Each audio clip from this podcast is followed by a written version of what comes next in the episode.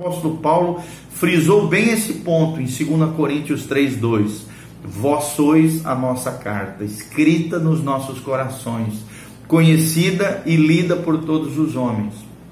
Em João 1,14 a Bíblia também diz, quando se refere ao Logos de Deus, a pessoa de Jesus, e o Verbo se fez carne e habitou entre nós, e vimos a sua glória como a glória do unigênito do Pai, cheio de graça e cheio de verdade. Então, sabemos que os primitivos cristãos não possuíam nas suas mãos o Novo Testamento. As cartas circulavam através das igrejas, mas, porém, através das suas vidas e dos ensinamentos dos patriarcas, dos primeiros cristãos, dos líderes cristãos, e é também através da revelação de Deus, que foi feita por meio de Jesus Cristo, foi preservado a revelação de Deus através das suas vidas. E realmente as doutrinas básicas do cristianismo não nos foram dadas tanto para apenas como objeto da nossa crença, mas como objeto da nossa experiência cristã. Isso indica que devemos nos esforçar por experimentar no nosso dia a dia, na nossa vida diária, as doutrinas de Deus, os ensinamentos acerca de Jesus, visto que cada qual encerra uma preciosa experiência. Aquele que crê na doutrina e não experimenta, não compreende o seu verdadeiro significado, a sua verdadeira essência. Testemunhas da verdade eram os primeiros cristãos, os primitivos cristãos. Testemunha quer dizer aquele que tem a experiência, aquele que vivencia, aquele que transforma o Logos de Deus em algo concreto no seu dia a dia. A pessoa pode pregar o que ouviu, o recebeu de outrem, mas testemunhar fala de vida. Só pode verdadeiramente testemunhar aquele que haja assistido pessoalmente, só aquele que experimentou a revelação de Deus para com os homens, a pessoa e vida de Cristo no nosso dia a dia. Cristianismo é isso. O verdadeiro cristianismo insiste em que as suas verdades sejam encarnadas. Será que as verdades de Deus estão se tornando concretas, reais, palpáveis no seu dia a dia, nas suas experiências pessoais? Pense um pouquinho sobre isso. A prova de que a verdade só se conserva na vida, vemos no fato de haver ela desaparecido das vidas fracas, quando se refere à fé superficial de muitos que existiram na história da igreja, na história, nas vidas da, dentro da humanidade.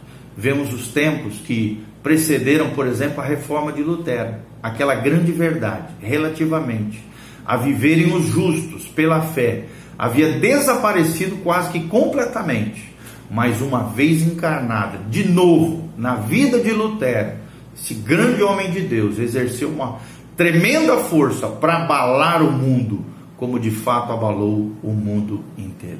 Então nós vemos que o Velho Testamento serviu para preparar o mundo para a vinda do Messias, do Messias, do, do Yeshua Hamashia, o Messias de Deus, a vinda de Jesus. O novo, o Novo Testamento serviu para registrar o resultado de ter ele vindo e vivido essa verdade e os demais discípulos juntamente com ele. Em certo sentido, foi ele quem nos deu a Bíblia, que agora nos leva aos seus pés, aos pés de Jesus, à presença do Senhor. Se Deus não houvesse conservado a verdade encarnada na vida dos seus servos, os profetas, os apóstolos, os crentes em geral, não teríamos hoje da verdade a porção preciosa que possuímos. A revelação conservada na Bíblia, a revelação cristã, ha sido conservada na Bíblia Sagrada. Bíblia é a palavra grega que significa coleção de livros, 39 no Antigo, 27 no Novo, somados 66 livros da Bíblia cristã protestante, ok? A católica tem os sete, sete, oito, sei lá, sete livros apócrifos. Sem dúvida nenhuma, querido, temos na Bíblia a mesma revelação que Deus fez e conservou na vida dos seus servos. Será que você tem conservado a palavra de Deus, vivenciado, encarnado a palavra no seu dia a dia? E aquela mesma verdade revelada a nós e conservada na vida dos homens e mulheres de Deus é o que temos hoje através das Escrituras. A Bíblia divide-se em duas partes: o Velho Testamento, que consta nos livros da lei, nos livros históricos, nos livros proféticos, nos livros poéticos. São, enfim, a soma de toda a literatura sagrada do povo hebreu.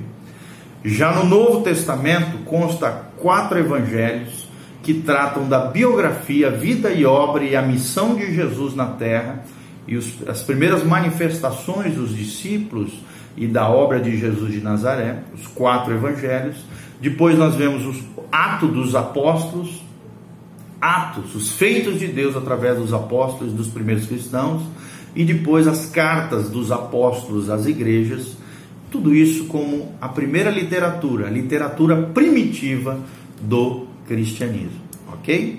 Então, encontramos no Velho Testamento a revelação gradual e progressiva de Deus ao povo escolhido, na época, o povo israelita. Revelação, sim, que prepara o caminho para a vinda de Jesus de Nazaré, seu filho amado, que aparece então no Novo Testamento, depois do período chamado interbíblico, onde Deus se calou e a partir de João Batista iniciou-se a nova dispensação de Deus, o Novo Testamento, a nova aliança, o Novo Testamento de Deus o cumprimento dessa revelação foi o nascimento, a vida e a morte de Jesus. E ainda mais, o resultado dessa revelação na vida dos crentes. Não há de negar que a Bíblia é um livro por excelência. Eu vou mencionar algumas menções do que, que a Bíblia significa para o verdadeiro cristão.